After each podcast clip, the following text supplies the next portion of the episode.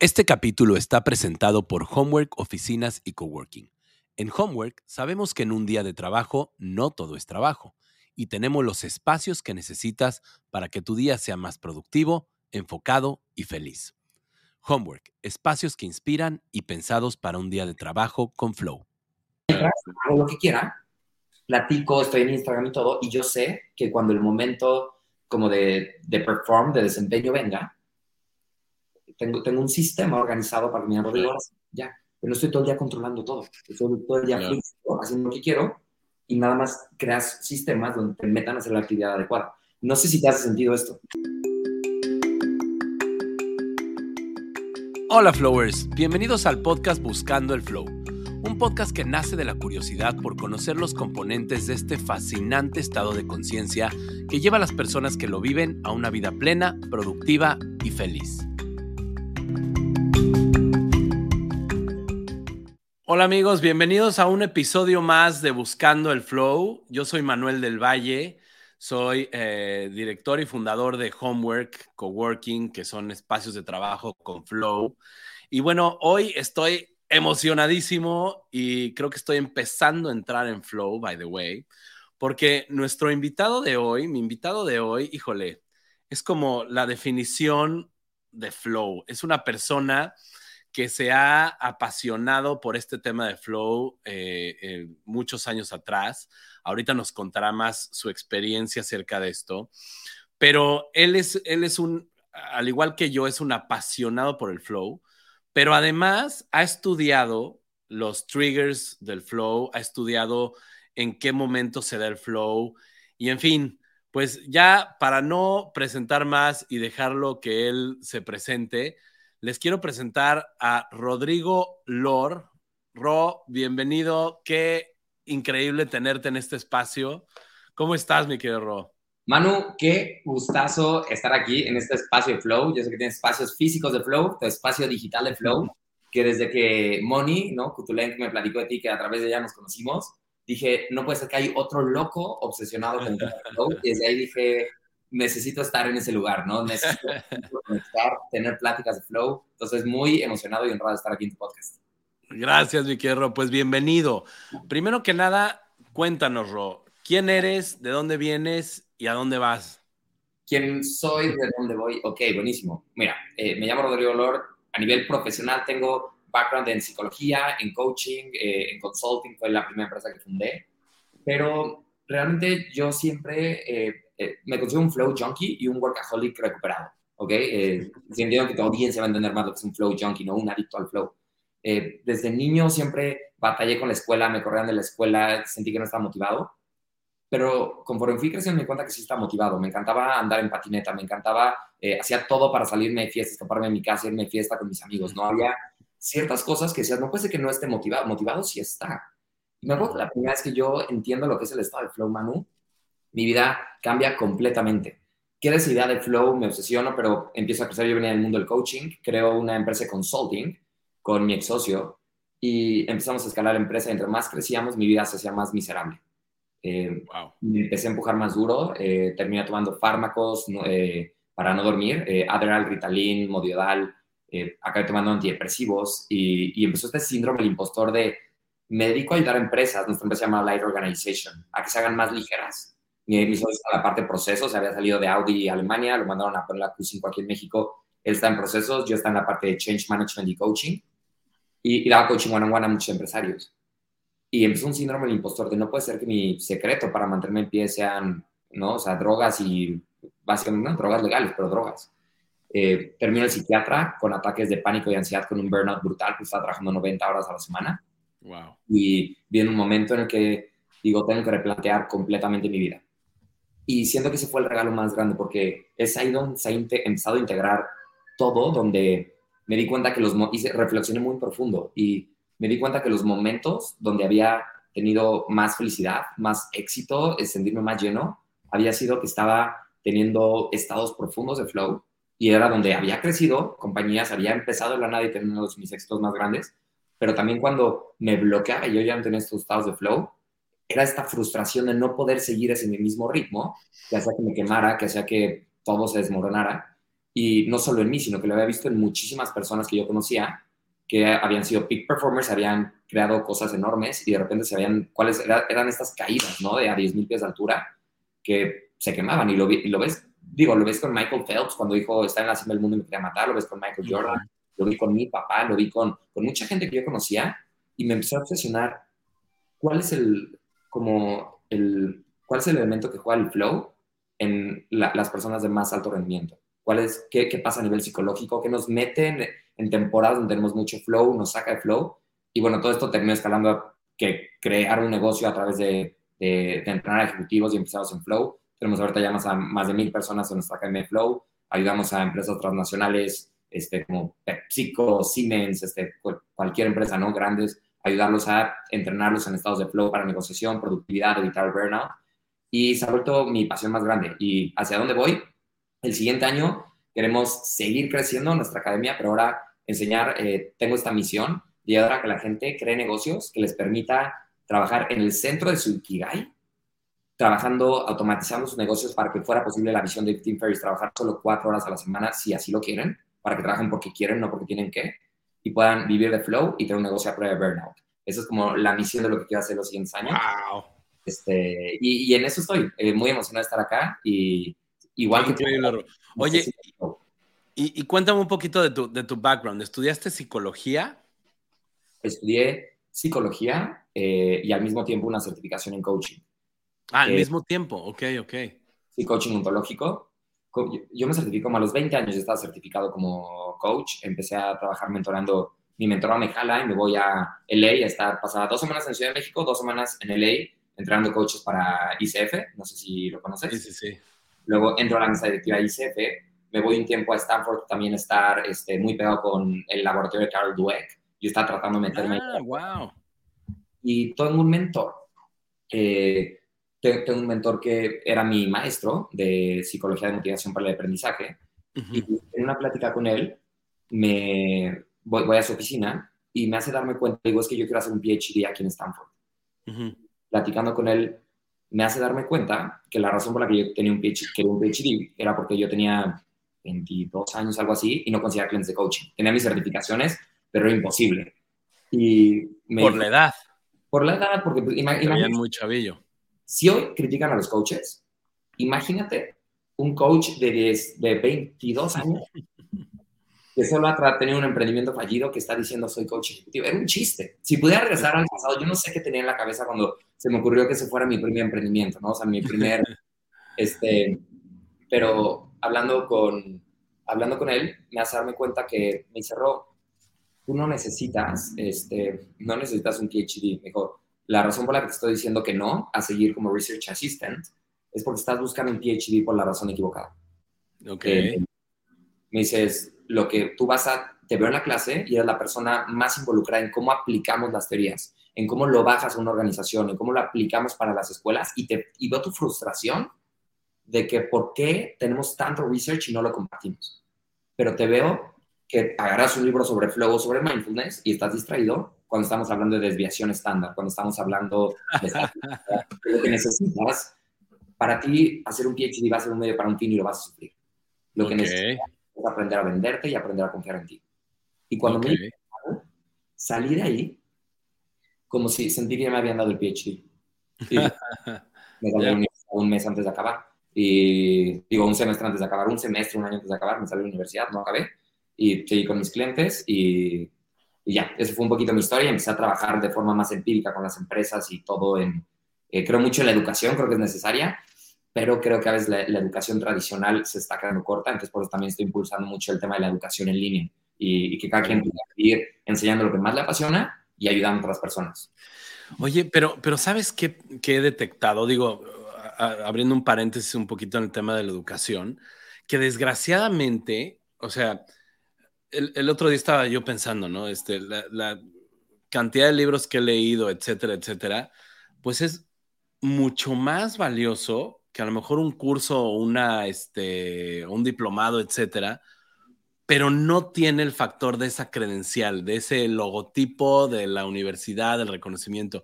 Digo, eh, quise abrir ese paréntesis porque es algo, es algo absurdo que, que que a lo mejor puedes tener los conocimientos, pero nada más porque no dice el título X o Y, pues ya la gente te, te, este, pues te da por, por no nadie, ¿no? Porque no tienes las credenciales. ¿Cómo superaste tú eso? ¿O cómo superas eso? Me dio mucho miedo. Se sintió como... Ahorita me río. O sea, ahorita me río y tengo una hermana que tiene 21 años, le digo, salte en la universidad, no sirve para nada, ¿no? Este, y yo, yo sé que a muchos les ha servido, ¿no? También lo digo, a veces este, a muchos les ha servido y yo creo que para muchos es un camino. Pero para, pero yo creo que para mí y para mucha gente, lo que están buscando atrás es un síndrome del impostor. Y, y, si te pones a pensar y piensas en primeros principios, como piensa Elon Musk, a ver, ¿qué es lo que realmente necesitas para que alguien te contrate? Y tú necesitas encontrar una manera de agregar valor masivo y necesitas una manera de comunicar el valor masivo que agregas. Y luego conseguir una audiencia. Si tú haces eso, estás del otro lado. Ahora, si la gente puede ver el valor y le puedes demostrar los resultados, o sea, el cómo le puedes ayudar, a la gente le va a dar igual dónde estudiaste, eh, ¿no? O sea, las credenciales que tengas. Al final del día, si yo llego y te entro a eh, entro a y te digo que puedo ayudar a que tripliquen la facturación en los siguientes dos meses, pero no estudia en la primaria, ¿estás interesado o no? A ver, otra vez, otra vez. Si me dices No tengo idea cómo, ¿no? Pero si ah, ¿Y que no terminaste la primaria, dices? Que, ni siquiera termina la primaria, pero que pueda ayudar a que tu negocio crezca 3X en los siguientes tres meses. ¿no? Que no sabría cómo ayudarte en tu nicho específicamente a hacer eso, pero si alguien supiera hacer un 10X en tres meses, ¿estarías interesado en escucharlo o no? Híjole. Pues sí, porque me intrigaría que como alguien así, sin esa preparación, me podría ayudar, pues entonces sí, tiene, tiene mi interés, pero... Y si luego trae casos de éxito atrás, ¿no? Y ah, referencias, personas que te ha dicho, oye, también. Pues creo que es un tema de... El título te da credibilidad cuando empiezas. Pero ya, la verdad es que a mí nunca me han preguntado dónde estudié ni siquiera entrando en empresas grandes. Vengo de referencia de, director de recursos humanos a director de recursos humanos o de CEO a CEO y no les importa. De hecho, no es como que lo, no, no voy gritando no, a la universidad, pero tampoco lo oculto, ¿no? Si me lo claro, claro. Y, y, no importa, cuando la gente se sienta con alguien y, y, dices, oye, esta persona me puede ayudar, que normalmente no es porque se lo dices, es porque hablas con ellos y tienen insights y tienen ideas que tú ves que el valor que pueden dar hace sentido, dices, es lo único que me importa, ¿no? Lo que estoy buscando es tener un resultado. Pues sí, pero es que qué, importante es eso, ¿no? Qué importante es, y, como dices, quitarte ese miedo y decir, voy a salir. Y, hay, otra cosa, este, ya, ya para cerrar el paréntesis del tema de educación, porque es otro tema apasionante, al igual que tú, mi querido Ro, pero ¿cómo, cómo es importante el, el quitarte ese miedo, quitarte esa venda y no esperar hacerlo perfecto, ¿no? Porque muchas veces dices, no, lo voy a hacer ya que tenga esto, y ya que llegue, y ya que me certifique, y ya que me, este, que me titule, ya lo voy a hacer. La cosa es lanzarse, ¿no? Y tú te lanzaste y mira, mira, mira lo que has logrado, mi querido Rob. Qué buena onda. Que hubo una época, ahorita que me, me acabo de acordar, un momento como de empoderamiento, dije, fuck it, ahí voy, ¿no? Entonces vuelo y me la pasaba certificando coach en LA, crezco mi empresa de change management, empezaron a tener clientes y llegó un punto en el que no estaba yendo bien y estaba como en flow, ¿no? Y, sentía que no pasaba. Pero cuando caigo en burnout viendo mi primera empresa, sí hubo un instante en el que me empezó a dar miedo. Dije, no, entró, no puedo crear una empresa, no sigo como líder, todo el tipo de creencias limitantes cuando eh, caí en esta depresión por 90 horas de trabajo a la semana y, fue, y aparte ya no tengo empresa, no tengo un título. Y viendo Suits, no sé si has visto Suits, Sí, alguna vez, sí, sí, sí. Veía a este Mike, ¿no? Que mentía sobre haber ido a Harvard. Y yo sentí un síndrome del impostor mientras sentía su miedo. ¿no? Y decía, yo tampoco tengo un título y estoy aquí ayudando a CEOs, estoy aquí ayudando a ejecutivos, a emprendedores. Y eres tenido ¿quién fregado soy yo para poderles ayudar? Entonces, creo, que es un, es un tema, pero yo creo que lo vas a sentir siempre que quieras hacer algo más grande al siguiente nivel, y llámale lo que sea, lo volvemos a sentir, ¿no? Siempre que quieres hacer algo, un poquito más grande, lo sientes. Oye, y, a ver, ahorita que entramos al tema del síndrome del impostor. El síndrome del impostor está íntimamente relacionado con el miedo, ¿no? Con este miedo, con este em, sentimiento de fracaso, sentimiento de engaño. ¿Cómo, ¿Cómo superas tú o cómo superaste o qué te ayudó o qué te inspiró a superar este síndrome del impostor? Qué buena pregunta. de hecho, en, uno de mis programas tengo un framework donde los ayudamos eh, a superarlo con un, con un framework. ¿No es que has escuchado hablar de la historia del héroe? Eh, sí, más o menos. Sí, sí, sí. es un framework de Joseph Campbell, que él encontró en un libro que se llama El héroe de las mil caras. Y él que básicamente todos pasamos el mismo proceso. Si lees libros como Principles de Ray Dalio, él ahí pone su viaje del héroe. Mira. Mi libro favorito. el viaje del héroe. Y entonces, básicamente esta idea de que tú empiezas, y todas las muchas películas están basadas en eso, ¿no? De hecho, si están escuchando esto, pueden ir a busquen qué hace un héroe de TED y hay un video de tres minutos que creo que lo va a explicar mejor de lo que lo estoy explicando yo. Entonces ponle pausa al podcast, lo escucha y luego regresa. Pero básicamente en este viaje, de, en, este viaje del héroe, cada vez, Manu, que yo me estoy enfrentando con algo que me da miedo, para mí el síndrome del impostor no es más que esta vocecita en tu cabeza que te dice, ¿tú quién te crees que eres para hacer esto? Y mucha gente, para mí, este pensamiento, como este positivismo tóxico que a veces le llaman, este exceso de pensamiento positivo de, no, yo valgo mucho, ¿no? Eh, eh, soy abundante, soy abundante, y tu mente te contesta, no, no eres abundante, ¿no? Es muy difícil engañar a tu mente inconsciente. Entonces, ¿qué tal que en lugar de, de mentirte a ti mismo sobre, yo sí puedo, yo sí puedo, cuando tú sabes que no te la crees, y contestas esa voz. Y contestas, ok, ¿tú quién carajos crees que eres? Y contestas. Te sientas y escribes, ¿quién soy yo para hacerlo? ¿No? Y entonces en ese caso te das cuenta y dices, ok, ayuda a esta y esta y esta y esta persona. ¿no? Pasé esto. Y entonces en mi caso, cuando me dicen, ¿tú quién te crees que eres para estar ayudando a la gente a cómo lidiar el burnout? No acabaste la universidad, ¿no? Te saliste seis meses antes. Pero me di cuenta que he leído más, 200 veces más libros que eso, ¿no? He coachado muchos eh, coaches, psicólogos y todo en el, en el tema. Estoy pegado con researches de las mejores unidades del mundo.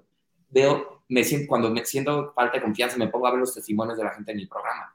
Me acuerdo que no, no, no solo leí los libros y saqué 10 en un examen que luego te olvida, sino que viví el burnout profundamente y buscar los mejores del mundo, porque estaba desesperado, porque tenía ataques de pánico y ansiedad.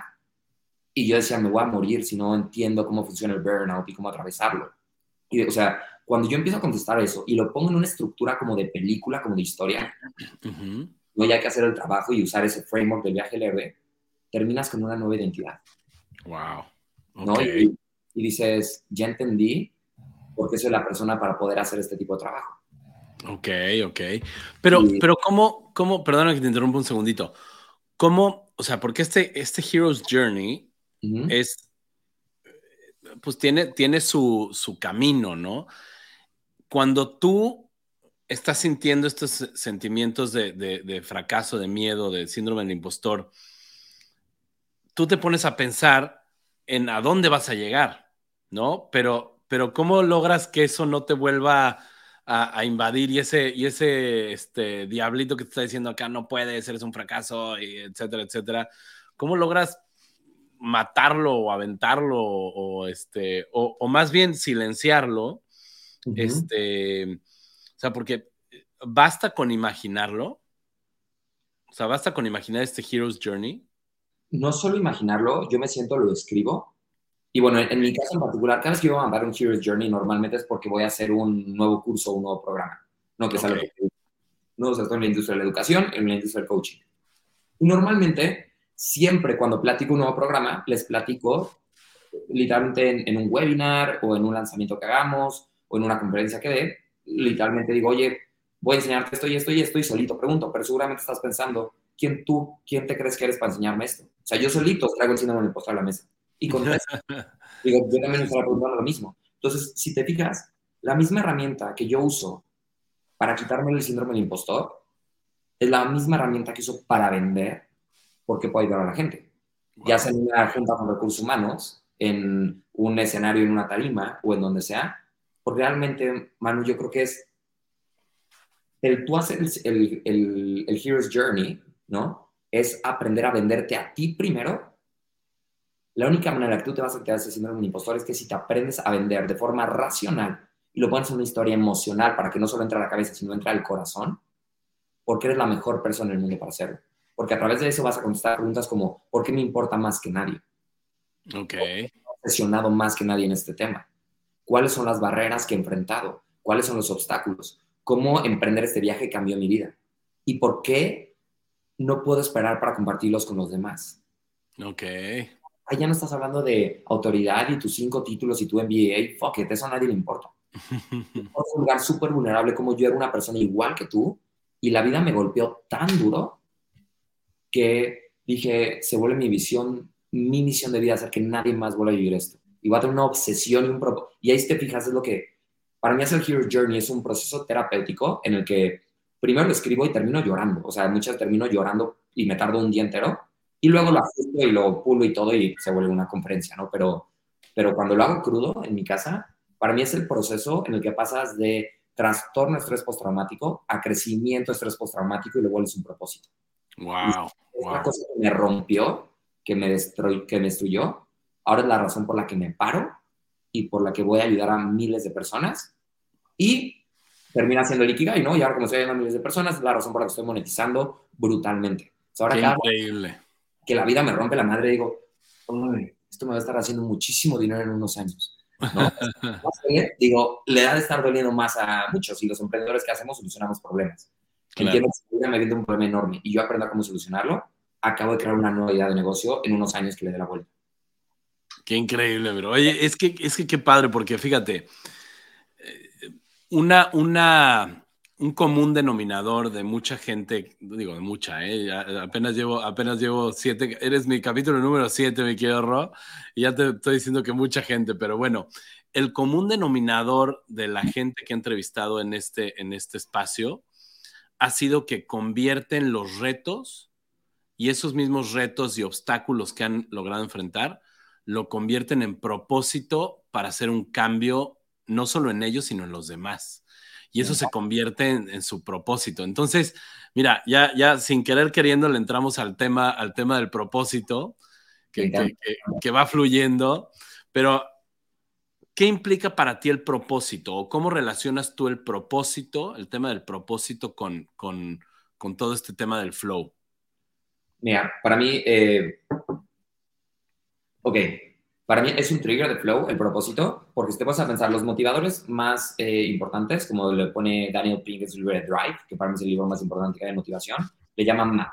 ¿no? Los motivadores intrínsecos que vienen de dentro de ti, más importantes, son maestría, autonomía y propósito. Los extrínsecos son de ti, ¿no? Como cosas como dinero, estatus, reconocimiento, sexo, pero los intrínsecos, los que vienen dentro de mí. Maestría es ser muy bueno manejando mi barco. Autonomía es una palabra elegante que usamos los psicólogos o que, y coaches y todo para poder decir eh, libertad realmente, que es decir hacia dónde llevo mi barco. Y propósito es sentir que hacia dónde llevo mi barco importa. Ok. Ahora, para mí hay un framework lógico en el propósito cuando tú volteas a ver la neuroquímica y los motivadores intrínsecos. ¿Por qué? Porque para mí todo empieza en curiosidad, ¿no? Que Mihai Csikszentmihalyi, ¿no? El padre de Flow decía que era básico para poder entrar en Flow tener una personalidad curiosa. Entonces, cuando tú eres curioso, Manu, eh, liberas dopamina en el cerebro, ¿no? Que es el neuroquímico del más, el que te hace desear. El más, importante es la motivación, en el deseo y en la adicción. Entonces, yo empiezo a tener curiosidad en un tema un poquito y eso me lleva a tener más curiosidad, más curiosidad, a saber que no siento nada.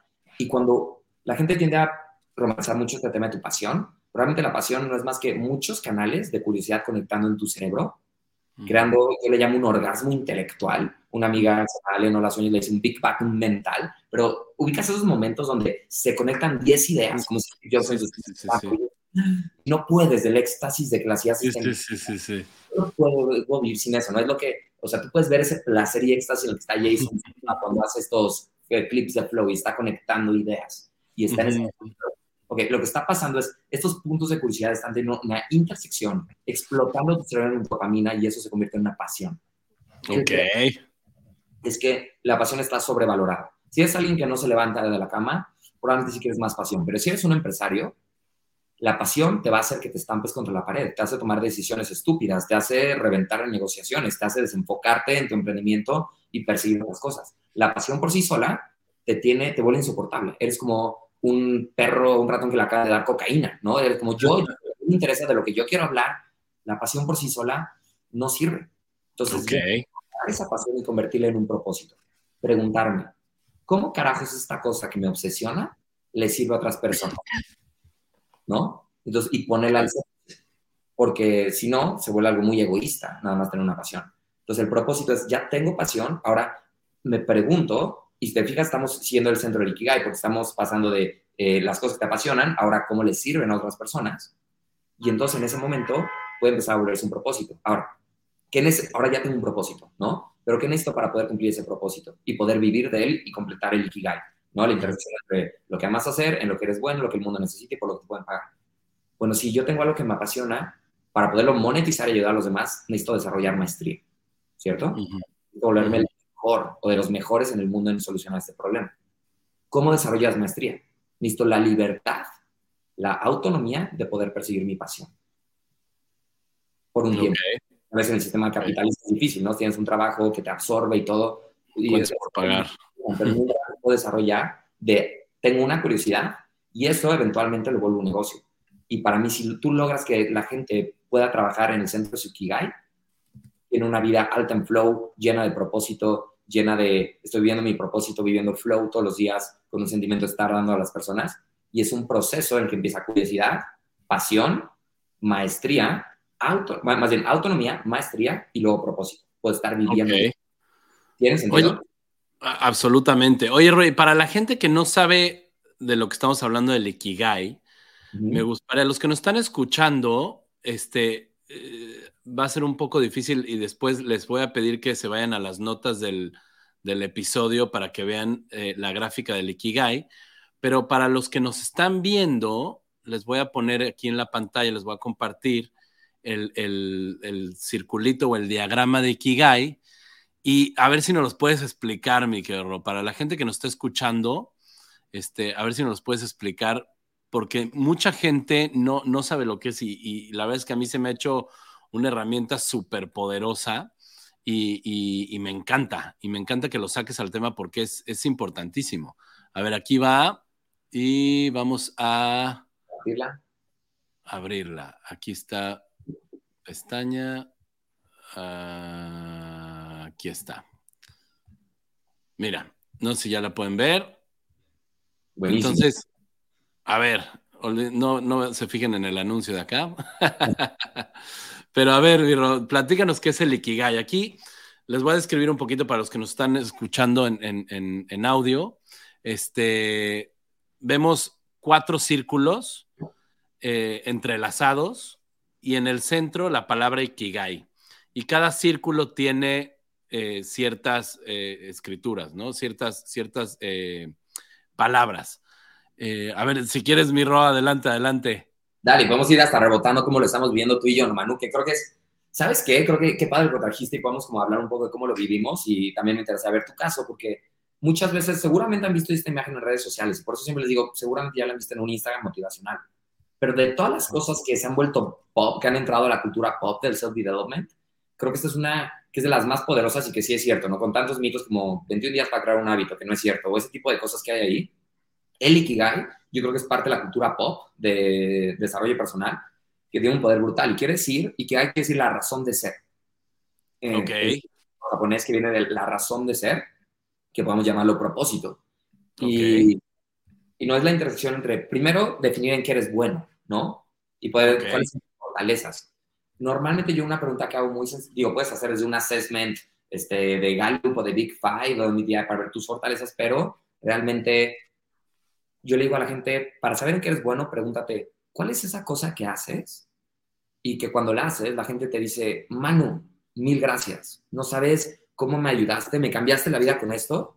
Y tú estás ahí, escuchándolos, como un poquito sacado de una diciendo, gracias, pero sí, agradeciendo por respirar. Y si no hice nada, pero gracias, ¿no? De, de nada.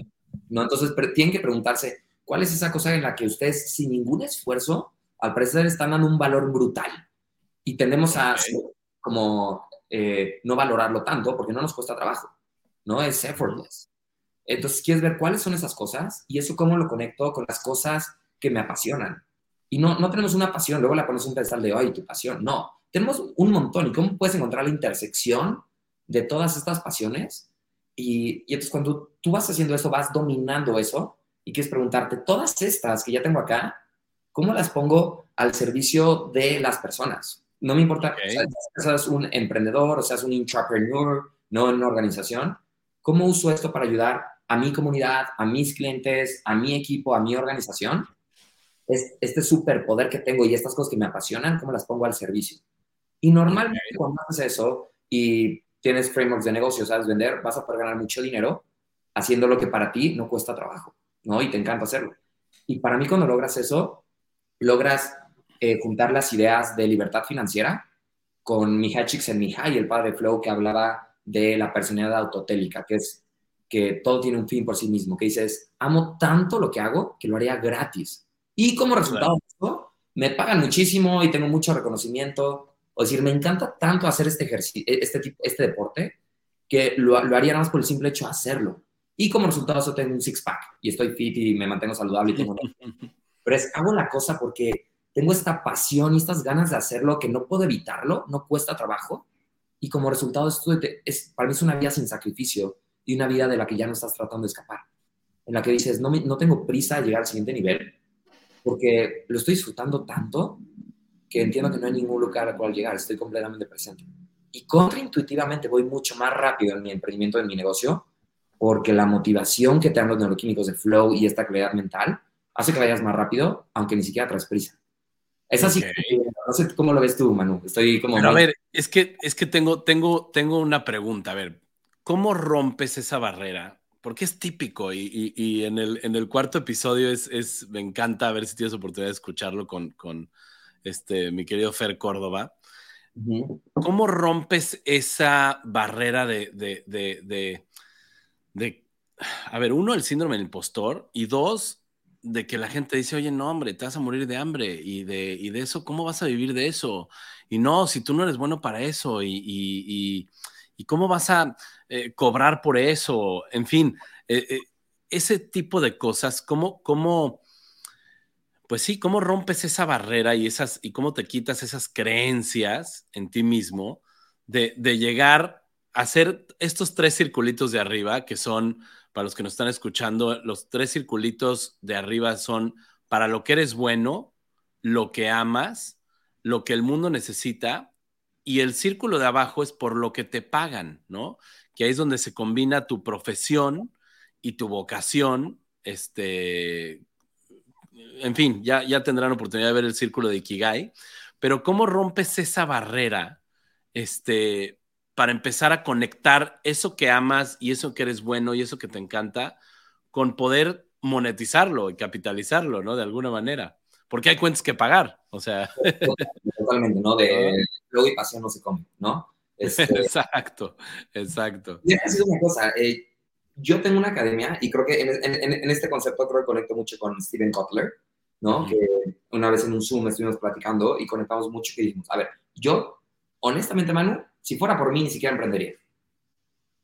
Es ni siquiera, o sea, la razón principal, claro que quiero ayudar a las demás personas, me gusta emprender y todo, pero si me dijera, Rodrigo, aquí hay un fondo de, te vamos a pagar un millón de dólares al año para que te dediques a investigar el flow y ya, y perseguir esta curiosidad, yo feliz, ¿no? Este, o aunque me pagaras un poquito menos, ¿no? O sea, pero vamos, básicamente vamos a cubrir tu, tu, tu estilo de vida, eh, que es mucho menos que eso, ¿no? Pero vamos a encargarnos financieramente de ti, ¿no? Para que tú puedas dedicarte nada más a estar en flow y perseguir, a estar literalmente lo que hacemos en este podcast, man.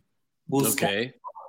Yo no emprendería, ¿no? Menos dolores de cabeza, no, no me dedicaría nada más a buscar el flow en diferentes ámbitos, ¿no? La razón por la que tenemos academias de flow y todo es una, porque claro que lo quiero compartir con los demás, pero es porque necesito, he creado, busco qué cosas me apasionan y cómo creo sistemas para tener que trabajar muy poquito haciendo lo que me apasiona y que mi vida esté cubierta. Y, eso trae de ir creando sistemas y desarrollando, pues, igual como tú lo sabes en tu negocio, es una práctica y cada vez te vuelves mejor y vas desarrollando más capacidades como emprendedor de poder encontrar eso. Pero regresando, ¿cómo empiezas? Para mí hay una cosa que yo le llamo trabajos vehículos. ¿Cómo? proyectos vehículos y nichos vehículos. ok. El primer proyecto de Elon Musk no fue mandar un compadre disfrazado de astronauta en un Tesla escuchando a David Bowie dando vueltas en mano.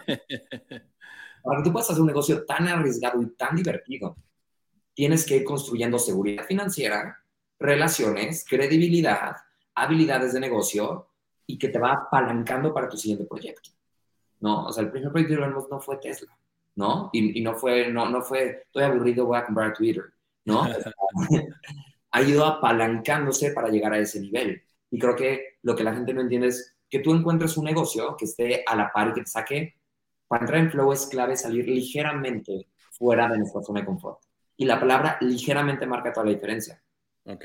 Normalmente el balance entre, entre flow y el, el, balance entre habilidad y reto es un detonador de flow. Si el reto es muy grande, te va a sacar de flow porque te vas a abrumar. Si el reto es muy chico, te va a aburrir. Claro. Cuando sales ligeramente fuera de tu zona de confort, ahí es, es el nivel de reto óptimo para flow. Entonces te voy a poner un ejemplo. El, cuando yo me certifico como coach como a los 20 años, una cosa así, pues empecé cobrando muy poquito por dar coaching one-on-one, empecé cerrando unos proyectitos, pero después empecé a cada vez poder cobrar más porque empecé a entender lo que estaba haciendo, entonces ya no podía tomar más clientes, entonces busco hacer una empresa de change management física, ¿no? La hago, me quemo y todo, la vendo, pero yo ya había mentorado coaches para certificarse en ICF, había estado en una mesa directiva, ya había tenido más skill set, había trabajado con empresarios más grandes que me enseñó el asociarme con mi socio, me ayudó a entender procesos, sistemas, cosas que los psicólogos, los coaches normalmente no ven ese tipo de cosas. Aprendí sistemas de cómo hacer empresas lean, hiper ligeras. Entonces, todo eso me, me dio como el, me daba las habilidades para el siguiente nivel, ¿cierto? Cuando me quemo, eh, digo que voy a emprender una marca personal y el primer programa que yo quería lanzar el primer proyecto sobre Flow. Pero dije, nunca he vendido nada en línea, vengo de tener negocios físicos y, y lo de Flow suena como algo muy efímero. ¿Cómo va a ser que la gente me pague por cómo entrar en Flow? Me dio miedo el nicho. Entonces, el primer programa que lanzamos era un programa donde le enseñamos a los coaches eh, a cómo eh, cerrar clientes de voz en voz y con empresas eh, transnacionales. Porque era lo que yo sabía hacer. ¿Era lo que me apasionaba? No, me gustaba hacerlo, sí. No era mi pasión más grande. Pero era algo que yo sabía que me iba a dejar dinero rápido y me iba a permitir aprender las habilidades para crear negocios digitales y vender mi conocimiento en línea. Terminamos creando una máquina que genera ventas en piloto automático y entonces eso me compró tiempo para ver si ahora podía hacer lo mismo, pero con un curso de Flow. Lo hicimos, okay. hablar más del proyecto y ahora tenemos un curso Flow, tenemos la academia, estamos llevándolo a empresas, como que voy integrando mis pasiones y es lo que digo, otra vez esta misión del siguiente año, enseñar a la gente a hacer negocios, juntando la visión de Tim Ferriss. Imagínate que Tim Ferriss tuviera un hijo con Mihai Chicks en Mihai, que tuviera un hijo con los mejores de marketing como Russell Bronson y a vender tu conocimiento en línea, dedicándote al centro de Tikigai, viviendo en Flow, a prueba de burnout, trabajando, si quieres, solo cuatro horas a la semana. Entonces, es, eh, obviamente no es, no, es, fácil hacerlo, pero es, es, ¿quién eres para enseñar a la gente a hacer eso? Bueno, es que ya lo hice, ¿no? Entonces, se vuelve, y seguramente cuando haga eso, voy a llegar a otro nivel y voy a decir, ok, ahora quiero hacer algo más divertido todavía. Pero vas como cada vez buscando hacer algo más divertido y más arriesgado, pero porque te estás parando en los hombros del emprendimiento pasado o del proyecto pasado, en la credibilidad de los clientes que ya te vienen apoyando y cada vez vas apalancándote. Lo que te sacaría de Flow es tratar de decir, voy a competir con Elon Musk a los 19 años en mi primer emprendimiento. pero estadísticamente eh, poco probable que lo hagas a la primera. Claro, claro. Oye, Rob, ya, ya, ya tengo demasiadas notas acá en mi, en mi cuaderno. Pero a ver, te quería preguntar, regresándonos un poco al tema de la curiosidad, que te lo quiero preguntar antes de que, antes de que se me olvide. Eh, a ver, tú dices que la curiosidad eh, nos crea dopamina, nos ayuda a crear y encontrar nuestra pasión o nuestras pasiones o lo que sea, pero ¿cómo, cómo cultivas la curiosidad? O sea, y sobre todo a, a, a mí que soy papá de un adolescente, este, ¿cómo, cómo ayudas a inculcar en los niños o, en la gente, ¿no? Esta curiosidad, porque ahorita te digo, como, como tenemos tantos estímulos al mismo tiempo, ya es complicado eh, eh, eh, que, que, los niños se aburran, ¿no? El, aburrimiento es clave para que los niños empiecen a sentir curiosidad por otras cosas, pero es tan complicado que cómo haces para que les, para incrementar y para inculcar esta curiosidad. Mira, con los niños yo creo que no se trata de incrementar la curiosidad, se trata de cómo no la matas. ¿no? ¿Cómo no la matas? Ok. O sea, yo creo que igual en motivación muchas veces los líderes están muy preocupados en cómo motivo a mi equipo y creo que deberían preocuparse primero cómo le haces para no desmotivarlos. Muchas ya vienen motivados. Mm. ¿Cómo, no lo echas a perder? ¿Cómo ok, ok. Ya es natural. Ok. No sé si tú has visto esta, este video que se volvió hace años viral de Sir Robinson que explica cómo las escuelas están matando la creatividad. Sí, creo que sí porque te enseñan a buscar la respuesta correcta, man. Ok. Problema. ¿no? O sea, la escuela te enseña, y, por eso yo estoy tan peleado con el sistema educativo, creo que, o sea, hay apoyo proyectos en todo, o sea, creo que lo que va a cambiar el mundo es la educación, pero creo que el sistema de educación que tenemos ya no funciona para nada. Ok. la universidad ya no funciona porque nos están enseñando a encontrar la respuesta correcta en lugar de cuestionarnos y nos están enseñando que ya no pensemos, que ya no cuestionemos, que no pensemos en primeros principios. Entonces nos están enseñando a memorizar cosas que luego vamos a olvidar. hay, hay, un video que si googleas Silken Robinson, eh, Escuelas Matando Creatividad o algo así, seguramente va a aparecer. Voy a buscar. Voy a ponerlo aquí en las notas. Pero habla como la creatividad va, va disminuyendo, como un niño saca como, no me acuerdo cuál es el número, pero como 100, 96% del examen en curiosidad en, a los 2, 3 años. Y conforme va creciendo y lo van metiendo en el sistema educativo, termina como un 2%. ¡Wow! Porque te enseñan, ya no pienses. Hay un experimento que se hizo de Ellen Langer, que es quien estudia el mindfulness en Harvard, habla de este experimento en el que, a lo mejor doy un poquito los datos más mal, pero la idea va a ser en general. Había dos grupos, ¿no? El experimental y el de control. Y en ellos les hacían que les, les decían, esto de aquí es este, les daban como un, una cosa, un juguete de perro y un lápiz, ¿no? Creo que un juguete como de hule. Y les decían, a uno le decían, este es un juguete de perro, grupo experimental. Grupo de control, les decían, este podría ser un juguete de perro, pero lo que realmente era un pedazo de goma, ¿ok? Y luego les decían que el ejercicio era, les hacían anotar algunas instrucciones con el lápiz, y luego el, ejercicio es que anotaran todas las cosas que se les ocurría que podían hacer con ese, con ese juguete de perro. Y entonces lo que pasó es que al grupo que se le dijo, mientras estaban dando las instrucciones, después dijeron, ay, perdón, nos equivocamos, ¿pueden borrar? Ay, no hay goma. El lápiz no trae goma. Bueno, grupo donde les dijeron, esto podría ser un juguete de perro. Ajá. Espérate, esto sirve para borrar. Y borrar. Esto es un juguete de perro dijeron, sí es cierto, hay que tachar. El wow. Como que nos enseñan a pensar en primeros principios. Elon Musk, siempre que me han dicho, ¿cómo piensas? Dice, pienso en primeros principios. Y para mí lo que te va dando como maestría en los negocios es aprender a pensar así. Cuando él, decidió hacer un cohete, porque quería comprar un cohete, nadie se lo vendía, fue a Rusia, los costos del cohete eran muy caros. y, y, de repente empezó a romper la idea.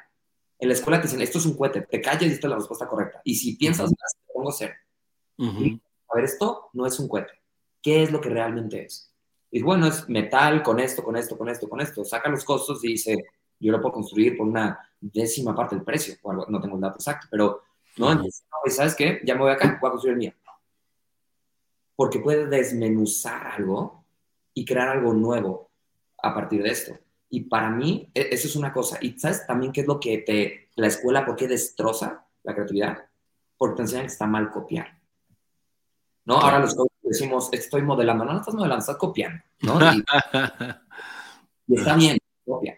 Hay un libro de creatividad que me encanta, que seguramente lo has leído, no sé si lo conoces, se llama Still Like an Artist. sí, acá lo tengo, acá lo tengo. Ajá. En él lo que dice, Manu, es, si lo robas a una persona se llama plagio, si le robas a 10 se llama investigación. tal cual, tal cual. ¿Estás de acuerdo? Sí, eh, absolutamente. de mis mentores. Si entras a mis cursos, nada más que yo denles crédito. Luego me doy, doy cuenta que hay gente que está robando ideas muy básicas y no les da crédito. Si entran en programas, yo siempre te digo, esto es de tal, esto es de tal, esto es de tal, esto es de tal. Sí, sí, sí, Quieren saber de dónde saco las ideas, ahí están, ¿no? Claro.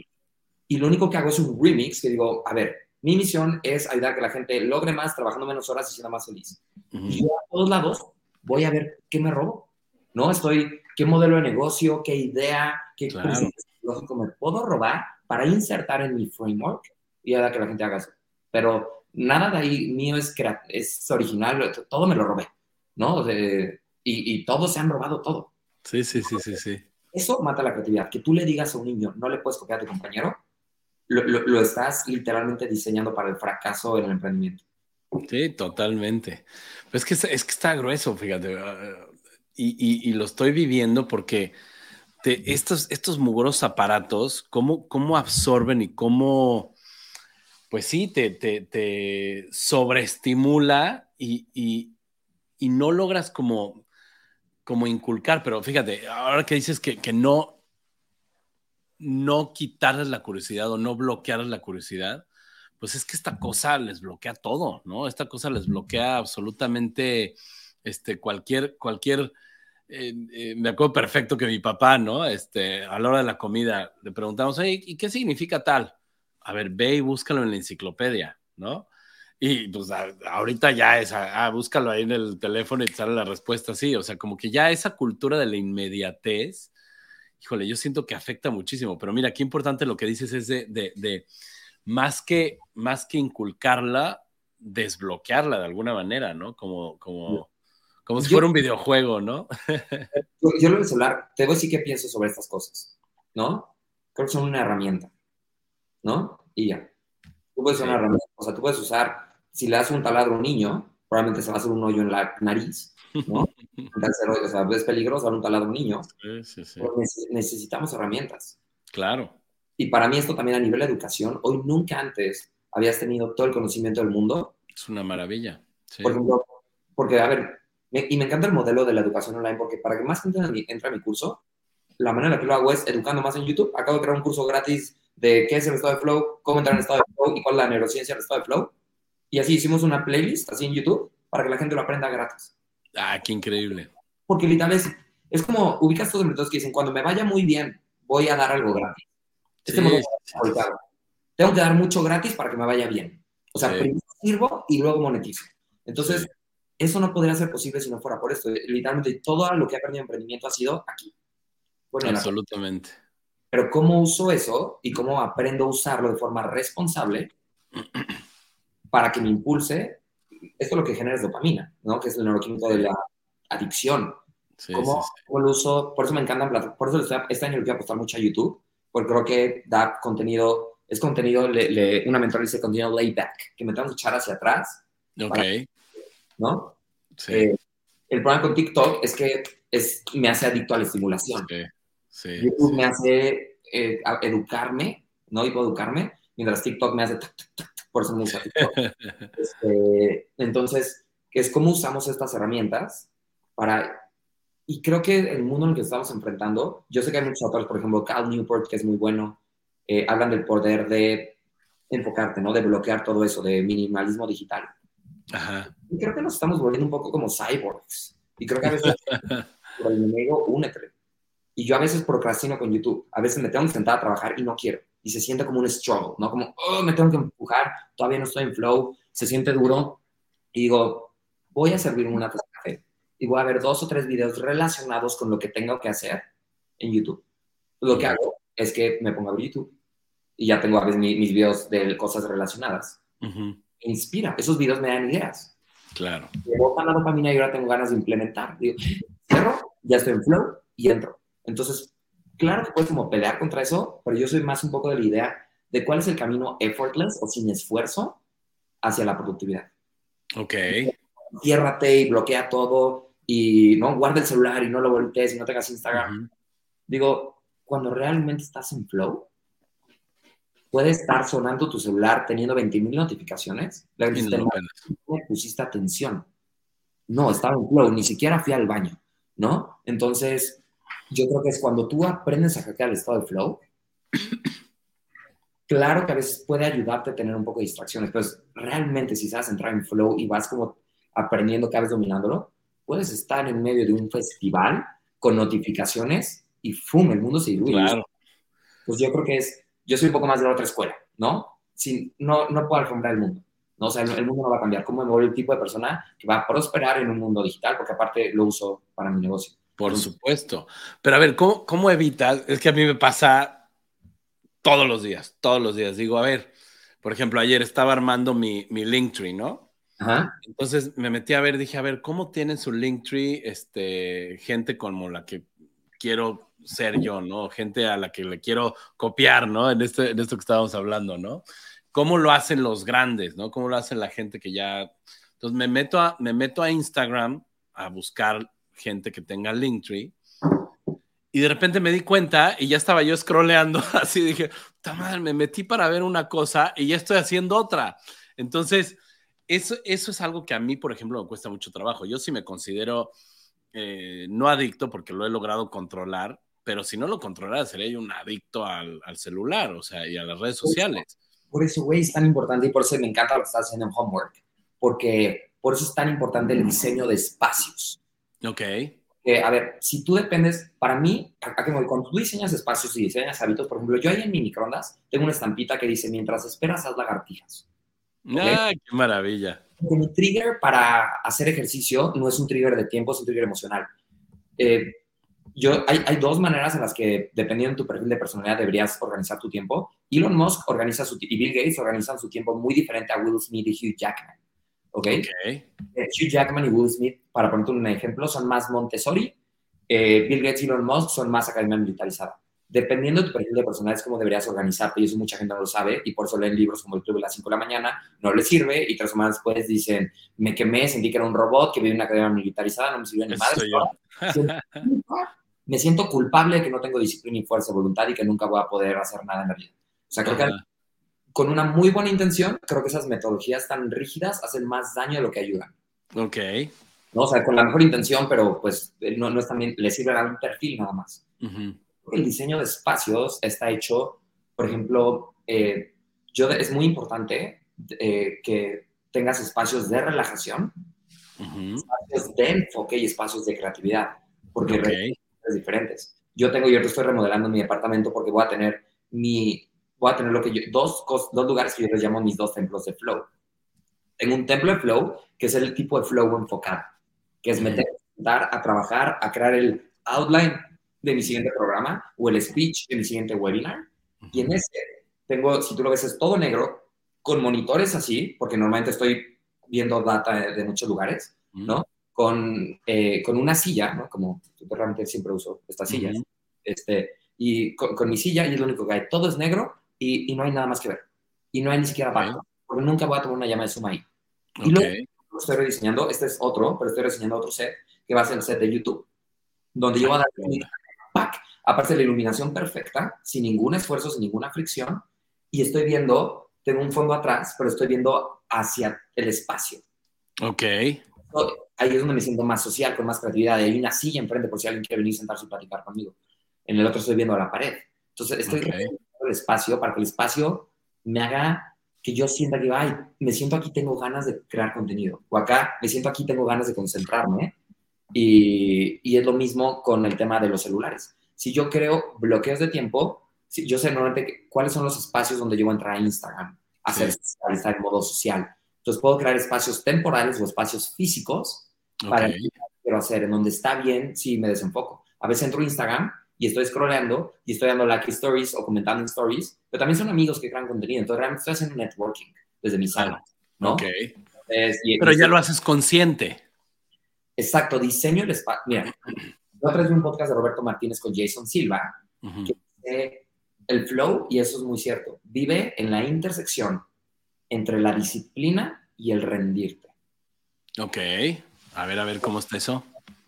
Para que yo pueda fluir, y si tú ves que los triggers de flow llevan un poco eso, para que yo pueda fluir tengo que tener cierta estructura para que pueda dejar de controlar y me pueda entregar. Ok. Por eso los triggers de flow de mi y mi high, ¿no? Que son eh, enfoque profundo, metas claras, feedback inmediato, que son tres de los primeros y más importantes. Si yo sé cuál es la meta y tengo alguien que me está dando feedback, no tengo que estar dudando en cada instante, ¿voy bien o voy mal? Eh, eh, no sé si debería estar yendo hacia acá o debería tomar otra dirección en mi vida. Eso está claro. Entonces puedo estar completamente presente porque voy a tener este feedback y vas bien, vas bien, vas bien.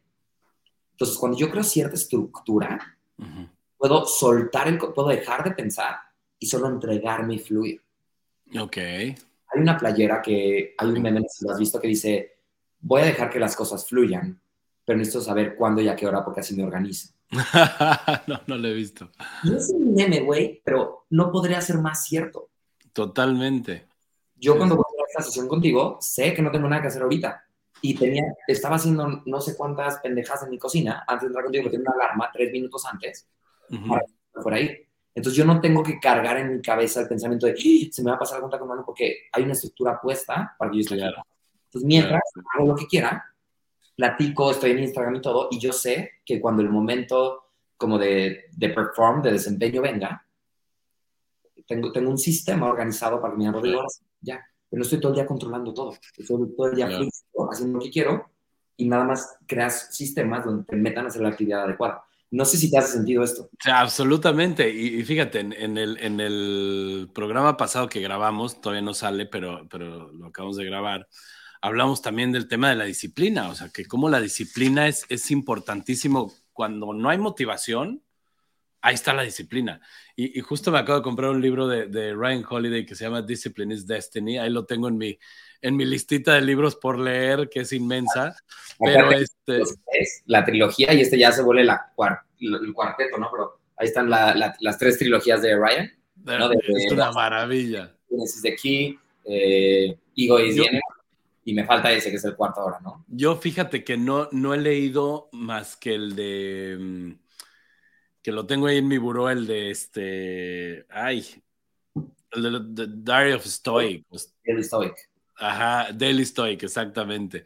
Es el único que, que, he leído, pero me encanta, me encanta ese cuate, se me hace un, este, un súper, digo, la, la, filosofía estoica me, me, fascina, ¿no? Me fascina, pero bueno, para, para no salirnos del tema, mi querido Ro, ¿cómo, ¿cómo, es importante la disciplina y, y formar, como dices, estas estructuras o estos contextos que te ayuden a hacer tu, tu, pues a estar en flow prácticamente, ¿no? Y hacerlo de una manera consciente, ¿no? Oye, a ver, mi Ro, vamos a, vamos a darle otro tema, porque ya se nos está acabando el tiempo, caray, qué horror. yo, ya, desde que entré, Manu, en todos los podcasts tengo que entrar y explicar qué es flow y todo y repetir lo mismo. Este es el podcast donde me voy a poder meter en flow y ya sabía que no íbamos a terminar porque no, o sea, porque había, había demasiado, entonces me, encanta.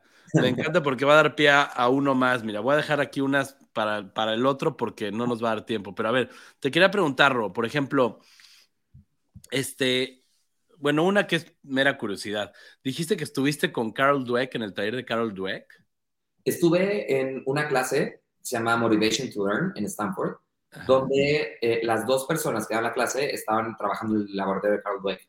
De hecho, una vez la conocí afuera de su oficina este, yo iba saliendo de clase, eh, iba saliendo de la oficina de Michael Shalaby, que era mi maestro, el maestro que me coachó mi camino hacia salirme de la universidad. Este, Cuando me, con todo el amor del mundo me batió para entrar en el laboratorio a, hacer Research Assistant, Ajá. a Carol Dweck. Y pues yo creo que fue de esos momentos eh, como, como que dices, qué pena, ¿no? Porque eh, yo, yo lo vi, pues yo, entiendo que mucha gente no sabe quién es Carl Dweck, pero para mí era como si fuera una quinceañera viendo a Justin Bieber, ¿no? sí, claro, claro. Y ella está como con sus libros como, yes, hi.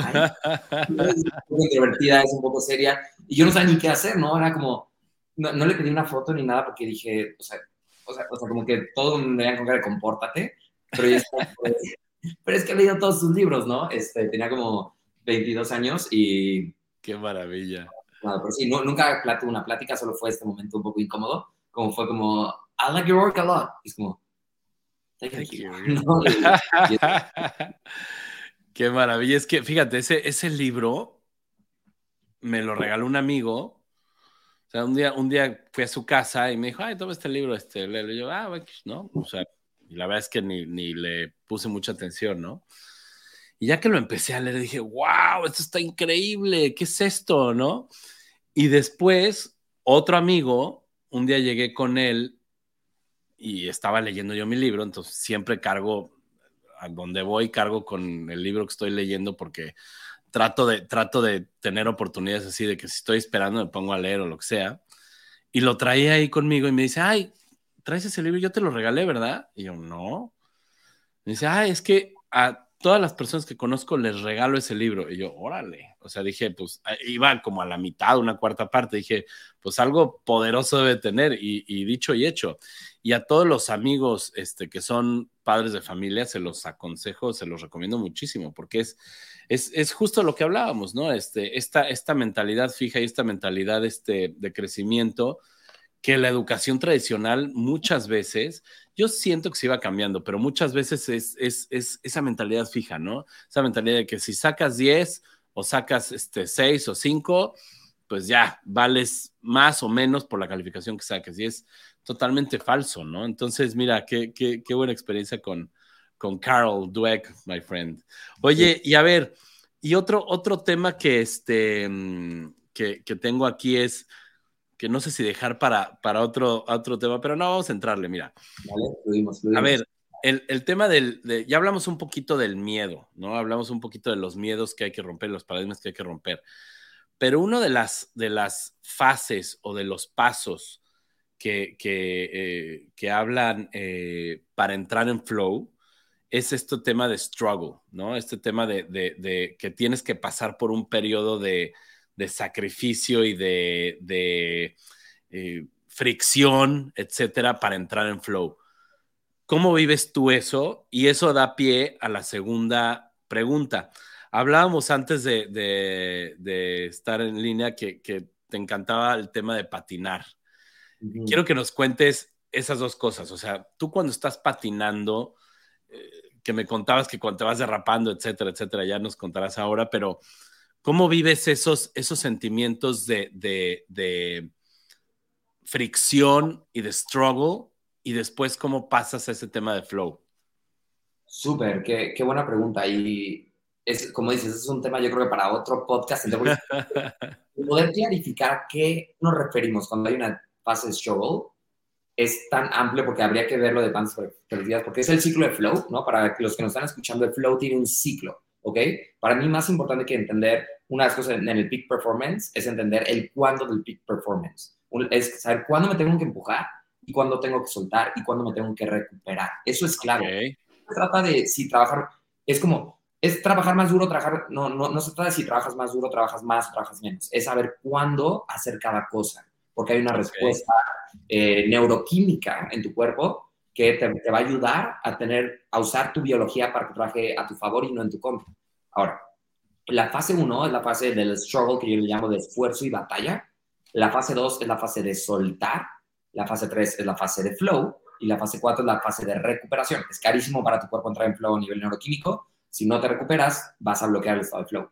Entonces, la fase del esfuerzo y batalla, podemos identificarla hay microciclo de flow, Manu, que es como el sentarme a trabajar en una acción de trabajo o salir a hacer ejercicio, y hay macrociclos de flow, que es escribir un libro, ¿no? Por ejemplo, o crear un, un proyecto donde de repente al principio hay mucho, los primeros meses son muy complicados, te sientes abrumado, sobrecargado, y después agarras una época en la que dices, ¡fum! ¿No? Me fui con todo.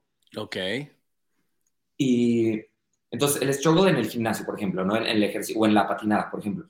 Cuando yo llego a patinar, lo que hago es que pues, al principio no tengo muchas ganas, me duele todo el cuerpo, estoy frío, ¿no? Se siente incómodo, si corres igual lo sientes, también hago calistenia. Cuando llego y toco la barra y la barra está helada y hace frío y me duelen las manos, eh, esto es no se siente bien.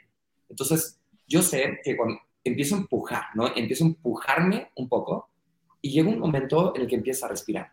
A lo mejor este es el instante que te avientas del paracaídas. Y en el momento en que te avientas del paracaídas, como ¡ah! unos segundos de empiezas a respirar, sueltas y de repente dices, uff, pum, bienvenido al flow. Hay cosas que te van a meter. Algo que yo hago en patines es, le doy como 15 minutos hasta el punto de sentir que se me sale el corazón, entiendo que no me la paso bien. En cuenta me siento y medito, pongo una, medito con alguna canción que me guste, no, no, no es necesariamente una canción de meditación, sino con un pop-up song, y alguna canción que me guste, como un poco upbeat, y, y lo que hago es la siento y empiezo a darme fluyendo. Pero estás sentado. Estoy sentado, normalmente busco una subida, eh, normalmente me voy a algún lugar donde hay una subida, me encanta, eh, me encanta hacer snowboarding, es mi deporte favorito, pero no hay nieve en la Ciudad de México, entonces tengo encontrado que los patines es mi, mi segunda eh, actividad primaria de flow. Qué padre. Junto con la calistenia. Entonces me voy hasta una, en alguna subida muy, muy alta y cuando termino la subida, que me voy sprinteando, que siento que se me va a salir el corazón, lo que hago es me siento y escucho una o dos canciones hasta que mi cuerpo se recupera, pero estoy imaginándome bajando derrapando. Y entonces voy bajando y voy imaginando cómo las llantas están derrapando el pavimento y cómo se va marcando la línea negra de las llantas. Voy imaginándome cómo lo hago el ritmo de la música. Y empiezo a entrar, ¿no? Empiezo a entrar y de repente empiezo a ah, subir Mi cuerpo ya se recuperó y de repente empiezo y empiezo lento. Em, em, empiezo los pies muy, muy lento, ¿no? y de repente ya está este instante en el que estoy, o sea, se siente como, como mantequilla, no soy uno con el pavimento. Wow. En el snowboarding o en la calistenia. Entonces lo que estoy haciendo es, cuando estoy primero estoy estresando a mi cuerpo, piensa en la fase de, struggle como la fase de energía de activación. ¿no? Y esto puedes, y esto, este ejemplo es en el deporte, ¿no? Es como un coche que no avanza. Al principio, uy, cuesta más trabajo echarlo a andar. Ese instante que necesitas, también otra manera de llamar el show, yo le llamo energía activación, porque a diferencia de Steven Kotler, que yo estoy un poco en desacuerdo de él, eh, ha sido un mentor mío, eh, me encanta su trabajo, pero yo estoy en desacuerdo en que necesitas tanto sacrificio para el flow. Creo que tiene una visión de la vida en general él, en el que hay que sufrir mucho para lograr cosas. Ahí es donde yo rompo filosóficamente con él y conozco a mucha gente en su equipo con la que he platicado y, y, y, yo creo que la vida que quiero no es tanto como la de un Navy SEAL, ¿no? Entonces, que es mucho el estudio y gente que rompe récords mundiales de resistencia. Entonces busco cómo lo hago más effortless. Entonces, eh, es energía de activación más que struggle. A veces hay un poco struggle, pero es, es la energía para que mi cuerpo se active. Ok, ok, me encanta. Es, esa fase libera cortisol y adrenalina que me levanta la energía.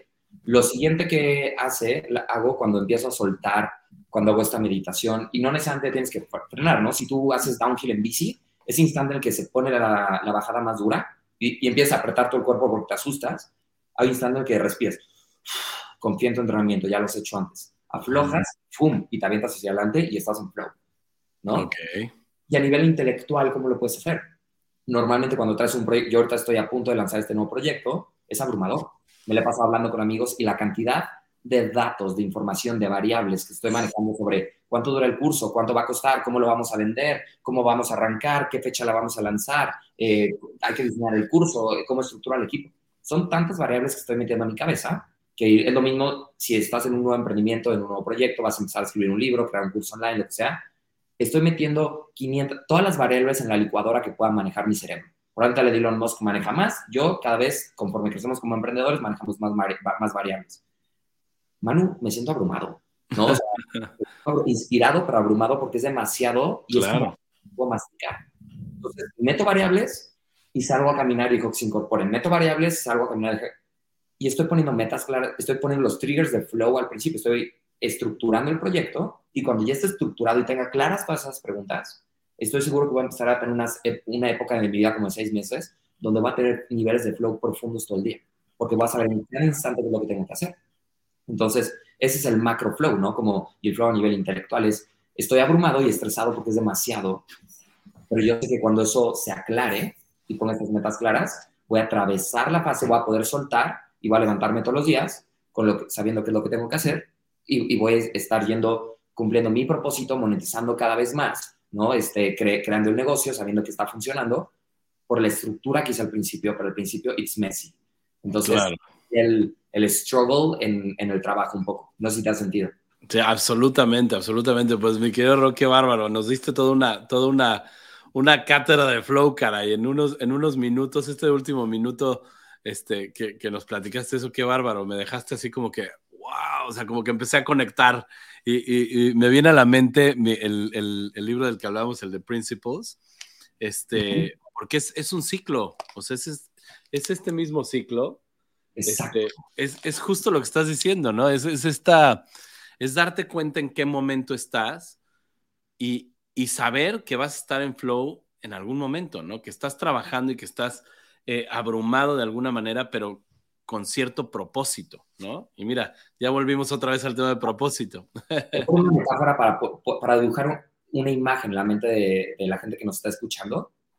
Mucha gente se bloquea el flow porque si yo ahorita me estuviera exigiendo tener resultados, esta sobreexigencia, no, porque tienes que ser productivo y todo, estaría matando mi flow y mi productividad los siguientes seis meses. Lo que estoy haciendo yo, me estoy dando el espacio el siguiente mes de alinear los dominos uno tras otro, tras otro, tras otro. Porque yo sé que cuando empuje uno, voy a tirar todos sin esfuerzo porque voy a entrar en flow. Pero mucha gente siente tanta prisa y se pone tanta presión de ejecutar que está tirando un dominó a la izquierda, corre al otro lado a tirar el otro dominó y al otro lado a tirar el otro dominó y no se permiten el espacio para que las ideas se alineen, se estructuren y sus esfuerzos sean sinérgicos. Entonces, yo creo que es eso, ¿no? Como el, cuando yo entiendo el ciclo de flow, entiendo que ahorita no me tengo que exigir. Entiendo que lo que tengo que hacer es dejar que las ideas se alineen y ya no hay culpa atrás, ¿no? No hay culpa atrás de no estar siendo productivo. Sé que el proceso se está alineando y, toma tiempo. Entonces, cuando lo entiendo, el struggle ya no es tan struggle, porque claro. entiendo que va a pasar y entiendo que no tengo que estar ejecutando, tengo que estar estructurando el proyecto para ejecutar 10 veces más rápido el siguiente mes. Claro, no, me encanta, porque, porque le diste toda una perspectiva distinta al struggle. Ya no es struggle, es una energía de activación. Entonces ya es una, es un, es un trigger, tal cual, ¿no? Sí, hay que crear estructura, ¿no? Es como, llegas a jugar fútbol, yo sé que tienes ganas de encantar eh, de pronto a jugar fútbol, pero adivina que tienes que cortar el pasto y poner las porquerías. Si no, y yo sé que te gusta más jugar fútbol, pero cuando termines de cortar el pasto con las porterías y poner las líneas y todo, vas a poder divertirte en la estructura que creaste. Es así.